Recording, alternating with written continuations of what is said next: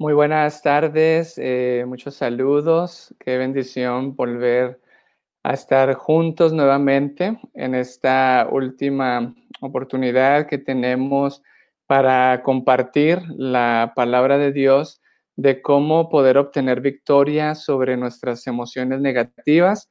Un saludo muy afectuoso nuevamente a todas las personas que nos están escuchando o viendo a través de las diferentes redes sociales como también a los que nos están oyendo por la Radio Adventista Internacional, Radio Amanecer, allá en República Dominicana.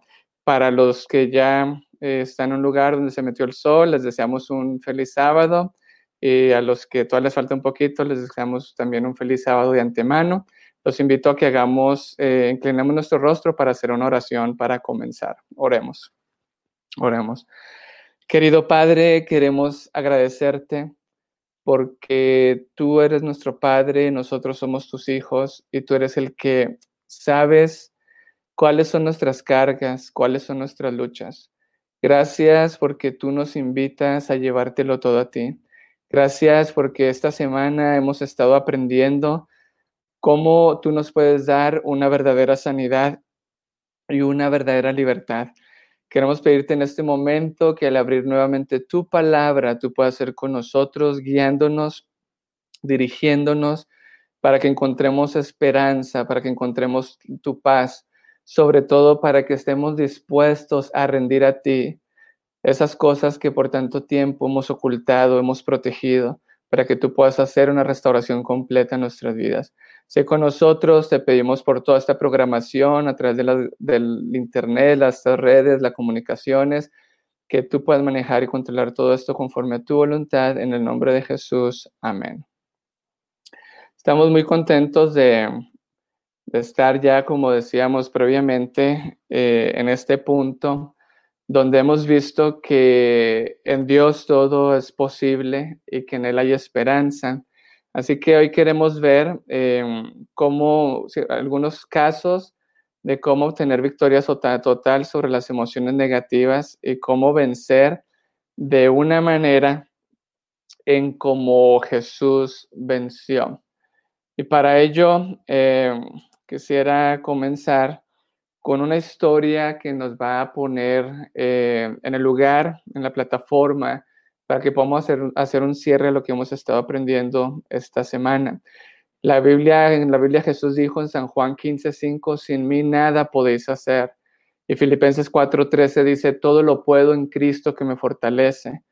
En este momento donde la gente mira, busca soluciones, busca alternativas, piensa y se pregunta, ¿dónde está la verdadera solución ante lo que estamos experimentando? Es mi deseo y es mi oración que nosotros podamos saber dónde está la roca, dónde está la seguridad, quién es el verdadero centro, que estemos listos, estemos preparados hoy en día ante lo que está sucediendo y lo que pueda venir por delante.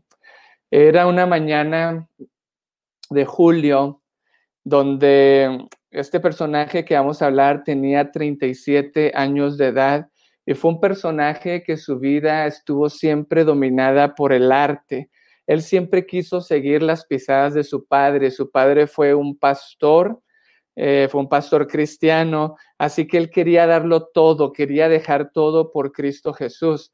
Sin embargo, no era muy bueno en el área académica. Cuando trató de aplicar para estudiar teología, falló en varias ocasiones en sus exámenes. Así que él se propuso servir a los más pobres de los pobres y por tres meses estuvo ayudando a todos los pobres de su pueblo.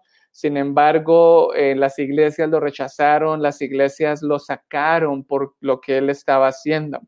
Después él se dio cuenta que él había nacido para pintar, para la pintura. Así que decidió traer consuelo a las personas a través de la pintura, a través del arte.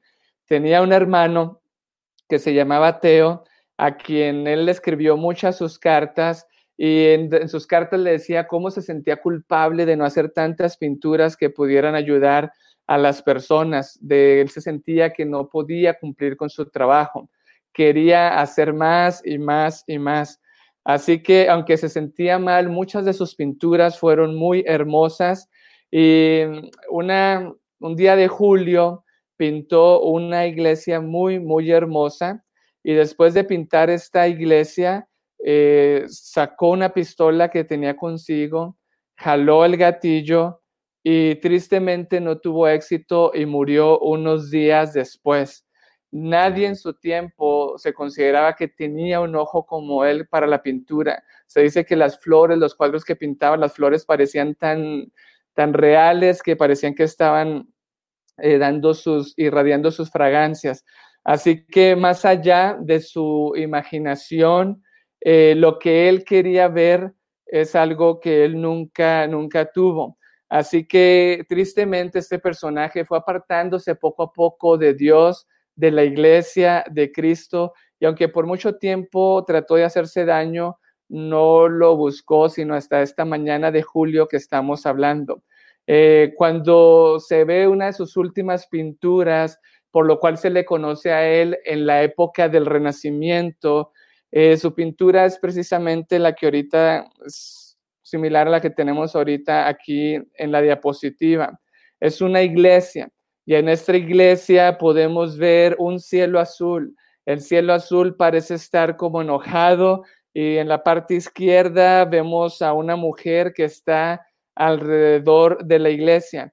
Y los que analizan estas pinturas eh, dicen que hay algo bien extraño en esta iglesia a la cual la mujer va, ya que él pintó una iglesia en la cual nadie podía entrar ya que la iglesia no, la puerta de la iglesia no tiene puerta en ninguna parte.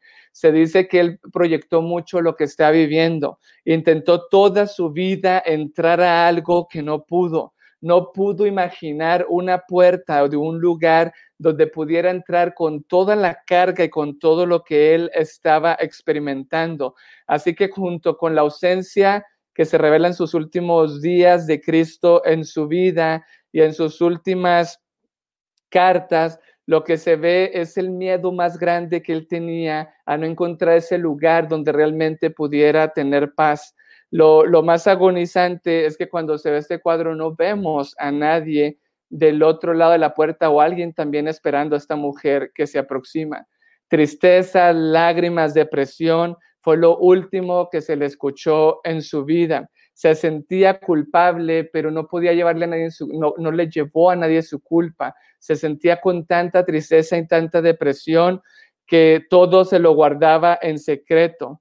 Así que del personaje que estamos hablando es aquel que en julio 27 de 1890 murió y es precisamente eh, Vincent eh, Van Gogh que muchos hemos hablado en algún momento de él. Sus últimas palabras fueron, la tristeza durará para siempre. La conclusión inexplicable de la persona que ve tanto mal en este mundo, pero que quizá no ve una puerta, no ve un lugar donde pueda llevar sus problemas, no ve un lugar donde pueda haber solución y esperanza en su vida.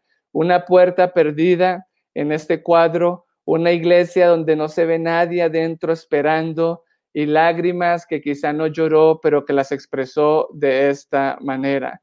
Así que la pregunta sería, eh, ¿cuál es esa puerta que nosotros necesitamos encontrar para eh, poder llevar los, las emociones más profundas de nuestro corazón, las cosas más eh, difíciles que a veces tenemos en la vida?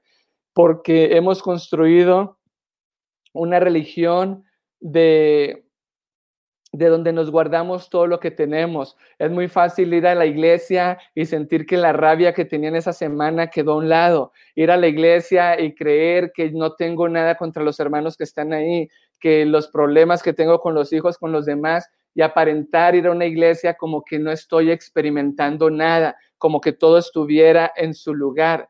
Sin embargo, hoy queremos encontrar eh, otro tipo de adoración bíblico que nosotros podemos presentar a Dios. Ya habíamos aprendido previamente desde el, sábado pusimos la base y la introducción a lo que estuvimos hablando, cómo David en el Salmo 109 está adorando a Dios con su problema, le está llevando a Dios su problema, sus heridas, está alabando a Dios llevándole todos sus pensamientos, está alabando a Dios reconociendo todo lo que él siente, está alabando y adorando a Dios pidiendo que Dios sea el que obre en su vida y lo restaure.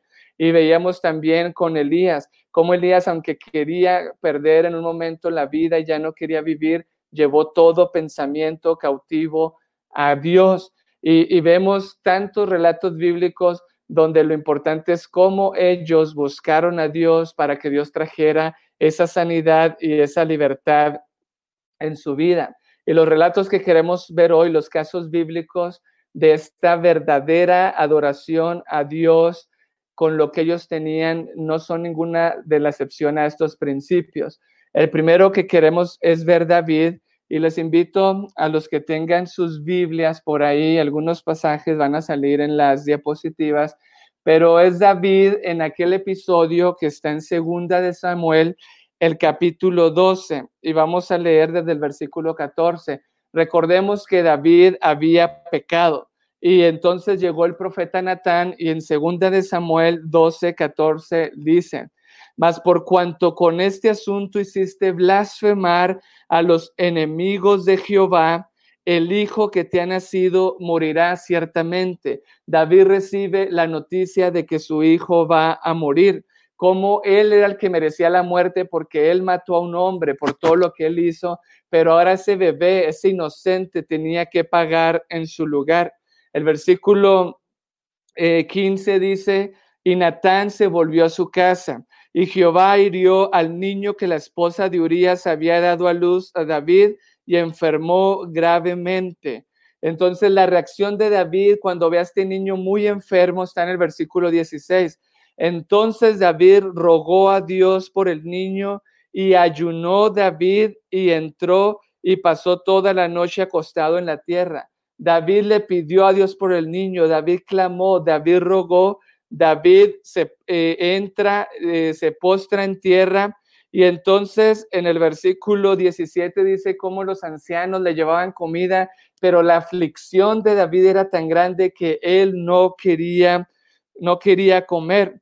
En el versículo 18 nos dice que el niño muere y cuando el niño muere los siervos eh, se preocupan por él y dicen, ¿qué va a pasar con David? Porque cuando el niño estaba enfermo y todavía no perdía la vida, David no comía, David estaba postrado en tierra, David no quería saber nada. Ahora, ¿qué va a pasar con él? Eso nos relata el versículo 18. Se preocupaban, se va a afligir mucho si le decimos que el niño ha muerto. Recordemos que murió ese niño inocente, llevó lo que él necesitaba llevar, lo que él merecía, que era la muerte, el pecado de muerte, de sangre.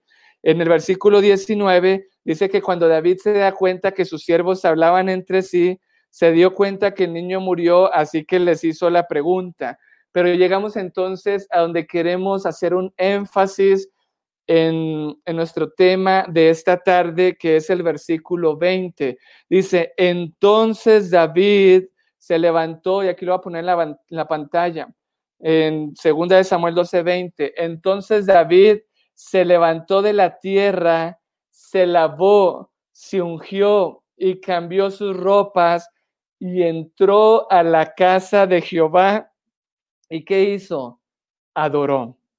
Después vino a su casa y pidió y le pusieran, le pusieron pan y comió. Y de hecho esto es bien sorprendente porque en el versículo 21 le dicen que cómo él estaba así, porque viendo al niño ayunaba y lloraba por él, pero ahora que el niño estaba muerto, se levantó y comió pan. Y ahí hay otro diálogo que se desarrolla entre David y sus siervos. Lo que queremos ver es esto y verlo en el contexto humano. David acaba de perder a uno de sus hijos, a uno de sus hijos que era un niño inocente, porque David lo que merecía de acuerdo a las leyes en sus tiempos era la muerte. Y un niño entonces muere en su lugar, pero David lo que hace en medio de su dolor, en medio de sus heridas, en medio de la pérdida, en medio de la incomprensión, en medio de todo lo que él estaba experimentando, dice, David entró a la casa de Jehová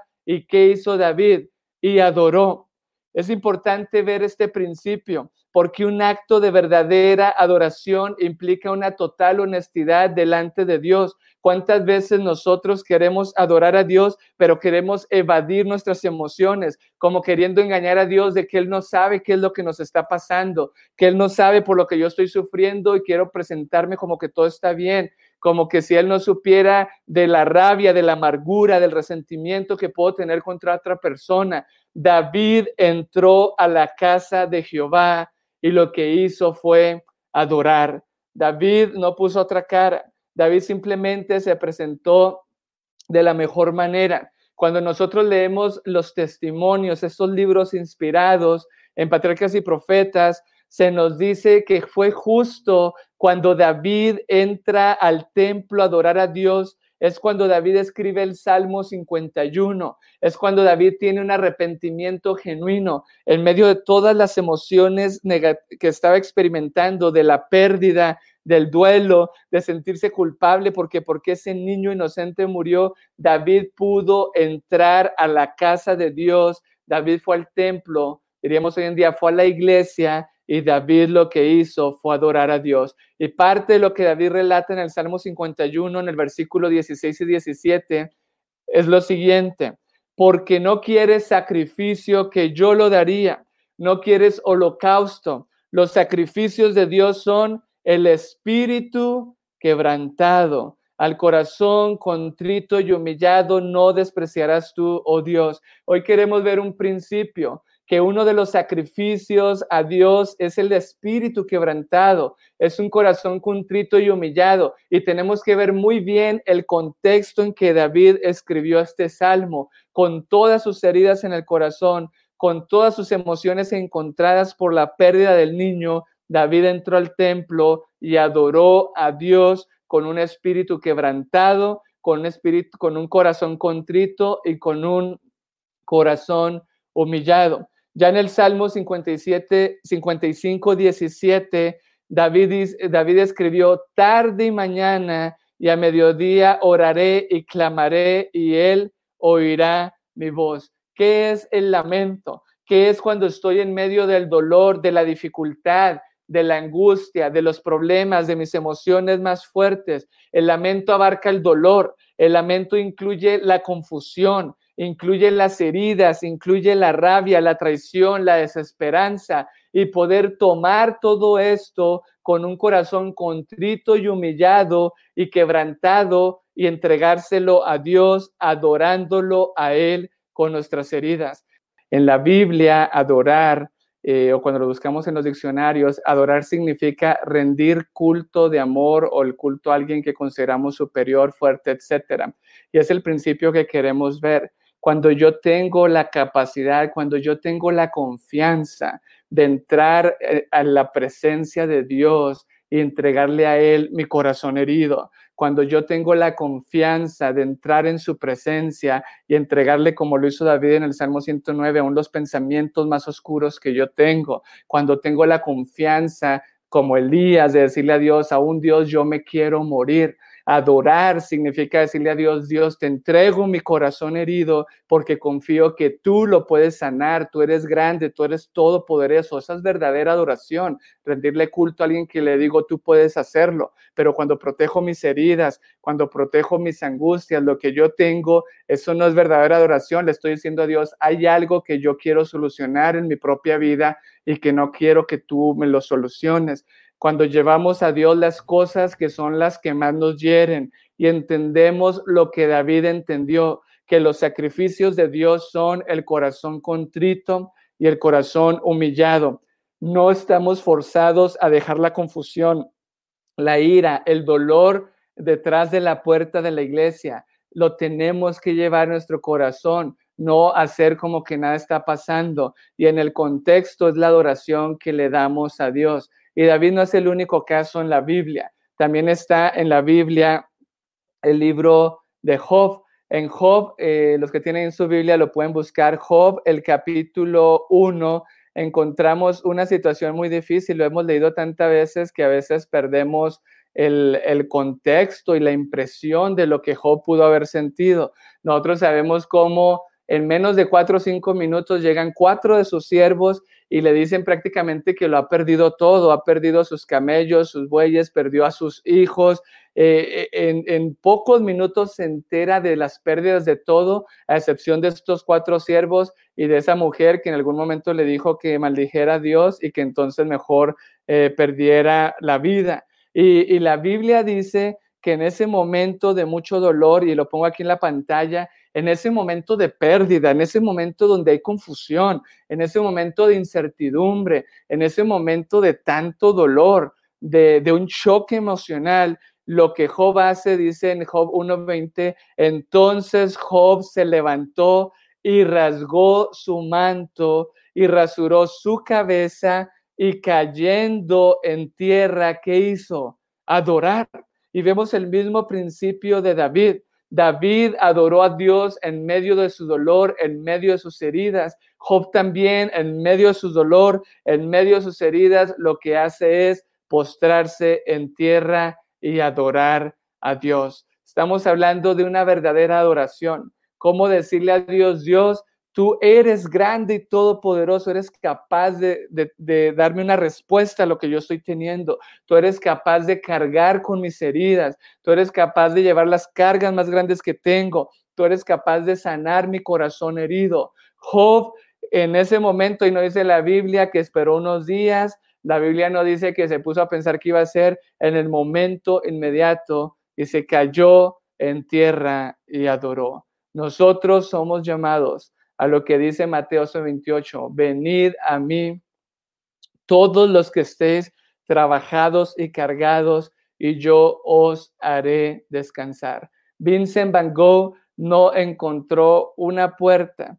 Su último, uno de sus últimos cuadros, esa iglesia que todavía vemos aquí en la pantalla, pintó esa iglesia donde no encontraba esperanza, donde no encontraba solución. Y nosotros estamos viendo hoy que el lamento, el último clamor a Dios de decirle esto es lo que me está pasando, es lo más importante, porque muchas veces hablamos mucho de Dios, eh, pero hablamos poco con Dios. La gran diferencia no es si las palabras que le llevamos a Dios son buenas o son malas, porque si son malas, eso es pecado. ¿Y a quién le llevamos el pecado? Se lo llevamos a Dios. Lo más importante es a quién le estamos dejando nuestras cargas, a quién le estamos confiando nuestro corazón herido, a quién le estamos entregando estas cosas más difíciles. Imagínense ustedes en la posición de Job, perder su familia, perder todo lo que tienen y, y no encontrar una respuesta en ese momento pero postrarse en tierra y adorar a Dios con todo su corazón. Y de ahí iniciar,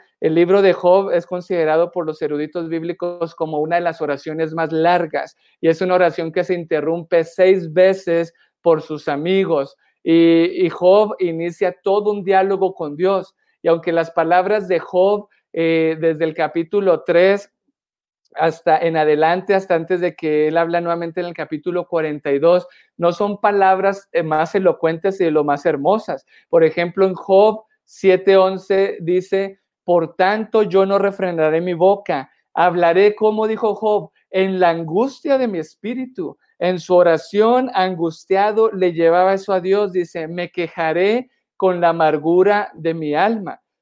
En Job 10.1 encontramos lo mismo. Mi alma está hastiada de mi vida. Daré yo rienda suelta mi queja sobre mí. Hablaré en la amargura de mi alma. Job inmediatamente se postra y adora a Dios y después comienza, eh, después de que viene el capítulo 2 y él se le pone esta, esta sarna, Después, en el capítulo 3, viene esa oración que inicia con Dios, es seis veces interrumpido con sus amigos, pero la lucha de Job es, Dios, tú me tienes que dar a mí una respuesta. Como dijo en Job 15, 13, yo sé que mi redentor, eh, donde dice, aunque él me matare, en él esperaré, no obstante defenderé delante de él mis caminos. Un Job que las palabras que le dice a Dios no son las correctas, no son buenas, saca todo lo que tiene contra Dios, aún llega el momento donde él dice, maldito el día en que, en que nací, también quiere morir, pero lo más hermoso de Job es que él se lo está llevando a Dios. Y por eso al final, en el capítulo 42, en el versículo 5, él dice, de oídas te había oído, mas ahora mis ojos te ven. Job llegó a una experiencia hermosa al adorar a Dios con sus heridas, con toda la confianza, con una honestidad completa, llevando todo sentimiento y todo pensamiento cautivo a Dios, que significa entregarlo todo y ponerlo todo sobre el altar para que Dios nos pueda dar una victoria total. El principio que estamos viendo hoy hasta aquí es cómo David y cómo Job, en medio de su dolor, en medio de la angustia, en medio de la incomprensión, adoraron a Dios con sus heridas, diciéndole, tú eres grande y poderoso y tú las puedes sanar. Otro personaje que, es, que tenemos con el mismo principio en la Biblia es Ana. Ana, nosotros conocemos su historia, está en Primera de Samuel, el capítulo, el capítulo 1. Eh, si nosotros recordamos, ella tenía un problema. En Primera de Samuel 1.6 nos dice que Penina, que era su adversaria, así le llama la Biblia, Primera de Samuel 1.6, Leo dice, y su adversaria la irritaba, enojándola y entristeciéndola porque Jehová había cerrado su matriz. Aquí vemos cómo Penina se aprovechaba de que Ana tenía, era estéril y cómo Penina la provocaba y Ana reaccionaba de tres maneras. Se irritaba, se enojaba y se entristecía. Y el versículo dice, el versículo 7 dice, y así hacía cada año cuando subía a la casa de Jehová, enojaba así a la otra por la cual ella lloraba y no comía. Entonces vemos un problema de Ana, en su problema de, ser estéril, sentirse amada por su esposa, esposo por ser estéril. Ana se irritaba, Ana se enojaba, se entristecía y vemos que cada año cuando tenían que ir a adorar a Dios, lo que hacía Penina era aprovecharse y ella lloraba mucho y no comía. Estaba en una depresión profunda, podríamos decir. Entonces, eh, sabemos que el Cana la amaba, pero dice entonces del versículo 9, llegó un momento en que Ana tomó una decisión diferente. Dice, y se levantó Ana después que hubo comido y bebido en Silo y mientras el sacerdote Elí estaba sentado en una silla junto a un pilar del templo de Jehová, versículo 10, que es la clave. Primera de Samuel 1.10, y lo pongo aquí en la pantalla. Ella, o sea, Ana, con amargura de alma oró a Jehová y lloró abundantemente. Llegó el momento en que no quiso dejar su irritación más allá en la casa, no quiso dejar su tristeza, sus llantos, esas emociones negativas que veíamos, irritada, enojada y entristecida. Llegó el momento en que decidió entrar en la presencia de Dios al templo y adorarlo con toda la amargura de su alma. Dice, oró a Jehová y lloró abundantemente. Nosotros sabemos el pacto que hizo de entregar un hijo si Dios se lo daba y cómo el profeta Elí estaba viendo ahí el sacerdote Lee, y el versículo 13 dice, mas Ana hablaba en su corazón, solamente se le movían los labios. Y cuando Elí le pregunta si estaba ebria, en el versículo 15 que está aquí en pantalla, ella respondió, no, Señor mío, mas yo soy una mujer atribulada de espíritu, no he bebido vino ni licor, sino que dice nuevamente, he derramado mi alma delante de Jehová. David, en medio de su angustia, confusión y pérdida de su hijo, entró en la presencia de Jehová, derramó su alma y adoró a Dios con sus heridas. Job, en medio de todas las pérdidas, en medio de la comprensión, en medio de la angustia, en medio de los de tantos por qué Dios está sucediendo esto, Job se pone de rodillas, cae sobre su rostro y derrama su alma delante de Jehová y adora a Dios con sus heridas. Y Ana no es la excepción. Llegó el momento en que lo que no podía cargar, lo que ya siempre dejaba a un lado cuando iba a la iglesia, cuando iba al templo, se lo lleva a Dios, derrama su alma delante de Jehová. Y en el versículo 16 sigue diciendo, no tengas a tu sierva por una hija de Belial, pues por la magnitud de mis congojas y de mi aflicción he hablado hasta ahora. Le llevó a Dios, adoró a Dios con su aflicción, adoró a Dios con sus congojas, las puso delante de Él y entonces nosotros sabemos que pudo haber una transformación muy hermosa en ella. La Biblia dice más adelante, si alguien sigue leyendo el contexto, que después de esto ya nunca más Ana estuvo de esta manera. Tanto David, tanto Ana, tanto Job llegaron a la experiencia de adorar a Dios en medio de su corazón quebrantado, en medio de los pensamientos más profundos que podían tener, confiaron en que Dios era grande y poderoso y que el lamento,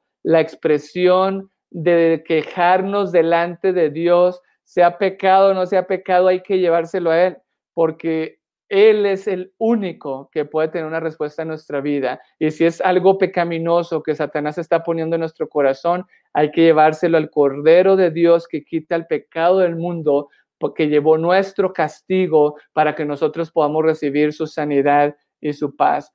Y también la Biblia nos relata el ejemplo de Jesús. Leo primero Hebreos 5, 7, que en la diapositiva está resaltado totalmente en rojo. Dice, el cual en los días de su carne, cuando Jesús estuvo en esta tierra, en nuestro lugar, llevando nuestros sufrimientos, eh, llevando nuestra historia, llevando nuestro pecado en la cruz del Calvario, muriendo en nuestro lugar, dice, habiendo ofrecido ruegos. Un ruego es algo más profundo, es un clamor, dice, súplicas con gran clamor y lágrimas al que lo podía librar de la muerte, fue oído por su temor reverente. Y nosotros sabemos en Lucas 22, 44, cuando Jesús estaba en el Getsemaní, nos dice que Jesús estaba en agonía.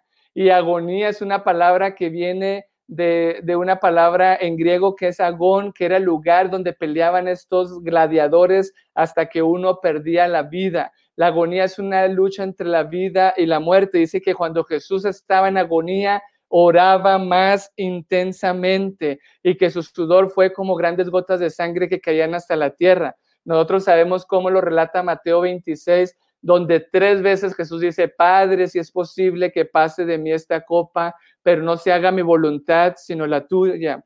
Jesús en el huerto del Getsemaní fue el 100% honesto con su Padre en cómo se sentía.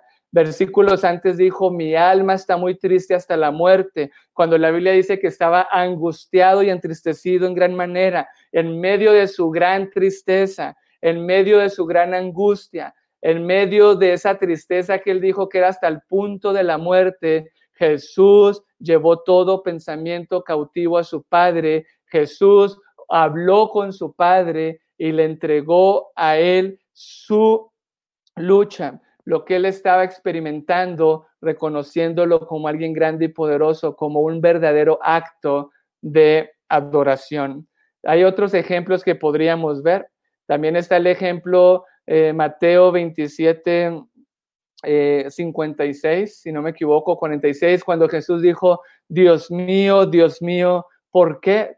¿Por qué me has desamparado? No es simplemente una, una pregunta que le hace a Dios. Jesús ya vimos que había sido traicionado, había sido rechazado, lo habían humillado, avergonzado y deshonrado, lo habían abusado físicamente, emocionalmente, verbalmente tenía tanto dolor físico. Eh, la mayoría de la gente a los que les hizo milagro y los que él quería fueron los que gritaron que lo crucificaran. Y en ese momento de tanta angustia, en ese momento de tanta intensidad, dolor físico, dolor emocional y todo lo que y todavía esa carga de estar llevando nuestros pecados, Jesús le dijo a su padre, Dios mío, Dios mío, ¿por qué me has desamparado? y el Salmo 22, 1 y 2, que es el salmo que nos señala esta profecía, nos habla de ese intenso clamor y de ese, esa intensa honestidad que estaba presentando Jesús a su Padre. Dice el Salmo 22, 1, Dios mío, Dios mío, ¿por qué me has desamparado? ¿Por qué estás tan lejos de mi salvación y de las palabras de mi clamor? Jesús está refiriendo, sentía a su padre alejado, sentía que no escuchaba su clamor, su lamento, cómo estaba presentándole ese acto de adoración. Dios mío, clamo de día y no me escuchas, y de noche y no hay para mí sosiego. Jesús también en el momento de más agonía y más intensidad confió a Dios, a su Padre, lo que él estaba experimentando, fue 100% honesto en cómo él se sentía, fue 100% honesto en cómo él estaba pensando y por eso obtuvo una victoria completa en nuestro lugar, tomando nuestra historia en la muerte en la cruz para que nosotros podamos recibir su historia de victoria. El principio que hemos visto toda esta semana es que el verdadero centro es Dios y que Él es capaz, suficiente, poderoso para poder ayudar a sanar nuestro corazón herido y vencer las emociones más negativas, más intensas que nosotros podemos tener. Como dice 2 Corintios 10:5, trayendo cautivo todo pensamiento a la obediencia de Cristo. Como dice Filipenses 4, el 6 al 8, por nada estéis afanosos, sino sean conocidas vuestras peticiones delante de Él de Dios en toda oración y súplica, con acción de gracias, y la paz de Dios que sobrepasa todo entendimiento guardará vuestros corazones y vuestras mentes en Cristo Jesús. El mismo principio lo da Hebreos 4:16. Acerquémonos pues confiadamente al trono de la gracia para alcanzar misericordia y hallar gracia para el oportuno socorro. Y e Isaías 26:3 nos dice, tú guardarás en completa paz aquel cuyo pensamiento en ti persevera, porque en ti ha confiado. En medio de nuestro dolor, en medio de nuestra aflicción, en medio de las emociones más intensas que podemos tener, podemos adorar a Dios con nuestras heridas, entregándole la parte más frágil de nuestro ser, que es un corazón herido, para que lo pueda restaurar y pueda hacernos una nueva criatura con su poder. Así que podemos hablar con Dios acerca de nuestros sentimientos y pensamientos negativos inmediatamente, abiertamente, honestamente y continuamente. Lo que Dios desea muchas veces es lo que más nos duele a nosotros, es lo que más nos hiere. En ocasiones hay momentos en los que lo único que le podemos llevar a Dios es ese intenso dolor que hay en nuestro corazón, pero esas lágrimas ese lamento, ese, ese clamor en medio del dolor ahí latente, son esa puerta perdida para poder entrar a Dios. Son el último grito de la fe.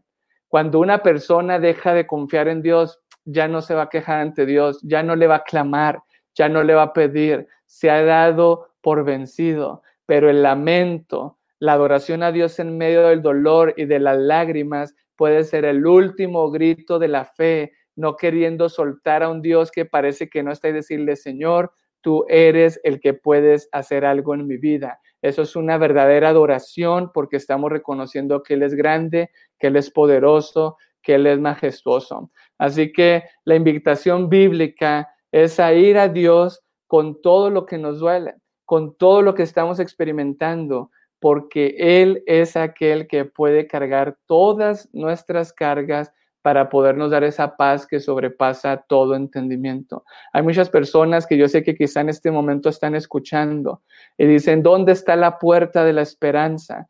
¿Dónde está la puerta a la que yo puedo entrar? Hay muchos Vincent Van Gogh hoy en día que quizá pueden estar viendo una iglesia, pero que no tiene una puerta para entrar o que no hay nadie adentro esperando pero por lo que Jesús hizo por cada uno de nosotros, porque Él clamó y gimió con súplicas en los días de su carne a su Padre que lo podría librar de la muerte, nosotros hoy tenemos una puerta abierta para poder encontrar la verdadera sanidad y la verdadera libertad que Él nos quiere dar.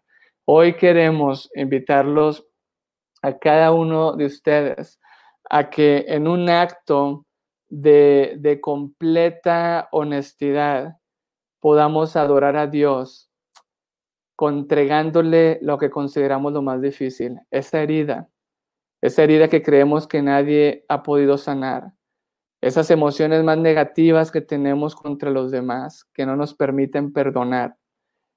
Tenemos una puerta para que podamos adorar a Dios en medio de nuestro dolor, para que podamos adorar a Dios con nuestras heridas. Y cuando usted haga y, llegue a esta experiencia, es lo más hermoso que le podemos permitir a Dios, dejar que Dios sea Dios y no tratar de nosotros estar solucionando lo que solamente Él puede hacer en nuestras vidas. Que Dios les bendiga.